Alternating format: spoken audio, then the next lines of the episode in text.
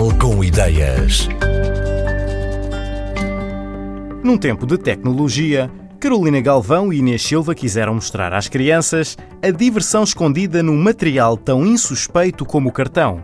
Foi assim que The Paper Toy Factory deu os primeiros passos, a criar brinquedos diferentes de tudo que os mais pequenos tinham visto até hoje, como nos contou Carolina Galvão. A Paper Toy Factory foi um, um projeto que eu e a Inês desenvolvemos. É basicamente uh, o desenvolvimento de brinquedos feitos em cartão para crianças. Podem vir em ponto grande, em ponto pequeno. São feitos em cartão reciclado e um, prensado duplo.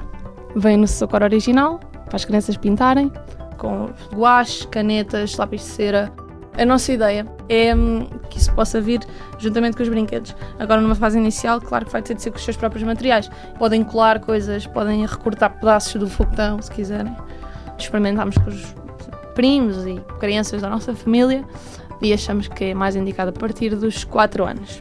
Carolina Galvão e Inês Silva eram alunas do curso de Publicidade e Marketing e receberam o primeiro empurrão para este projeto através do desafio de um professor.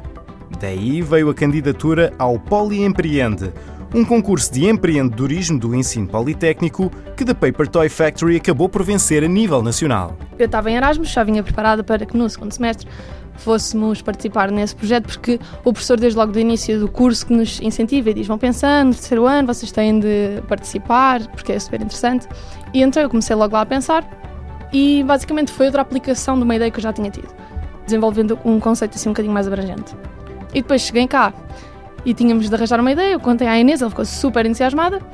E desde aí somos as duas que construímos as coisas e fazemos tudo. Quando eu estava a pensar no projeto, na minha mente, tinha de ser feito com poucos recursos financeiros, não é? Porque nunca pensámos ganhar. Então tinha de ser algo leve, que nas transportadoras não tivesse um custo muito elevado só aí no produto, que não fosse material muito dispendioso também, tinha de ser ecológico e tinha de ser reciclável e reciclado. Por isso, quando começamos a pensar nestes critérios todos, pensei, epá, cartão. E ainda tem o plus de dar para personalizar. Toda a gente fazia casas de caixas grandes de cartão. Pronto.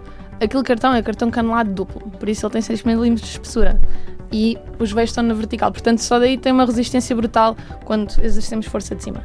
Claro que, não é? Se andarmos ali a testar realmente a resistência, vai rasgar e tudo isso. Mas ele é resistente o suficiente para hum, sobreviver às brincadeiras normais e à pintura e mesmo a utilização de tipo de materiais guache, isso que está bem com água. Está perfeitamente, não, não fica mole. Há um grande desenvolvimento de brinquedos nesta fase no mercado e, para além disso, a indústria do plástico é uma indústria altamente poluente e, se olharmos bem, grande percentagem dos brinquedos para crianças neste momento são feitos de plástico ou tecnológicos. Então nós queríamos apresentar uma alternativa um bocadinho mais analógica, mas que também puxasse intelectualmente por elas e pela criatividade e que faça com que elas criem os seus próprios universos. Neste momento existem protótipos de dois modelos, que é o, um foguetão em tamanho que deve ter mais ou menos 1,80m de altura e para aí 50 cm de largura. Pronto. O castelo ainda não, nós só o projetámos em ponto pequeno, ainda não conseguimos meter numa escala maior porque hum, as placas têm umas dimensões que ainda não permitem pôr numa caixa compacta e por isso só o, o foguetão é que vai ser o nosso primeiro produto. Nós nem precisávamos ter levado nem protótipos, nem miniaturas, mas nós, lá está, tal como a rádio, se nós fôssemos apresentar um projeto que não tinha nada visual, estamos a falar de brinquedos, não é? É uma coisa que apela muito aos sentidos e que podíamos também uh, puxar ali um bocadinho pelas memórias de infância das pessoas que estavam no júri e hum, achámos muito essencial levar alguma coisa física para mostrar. No regional vamos miniaturas e no nacional vamos já um protótipo em tamanho real.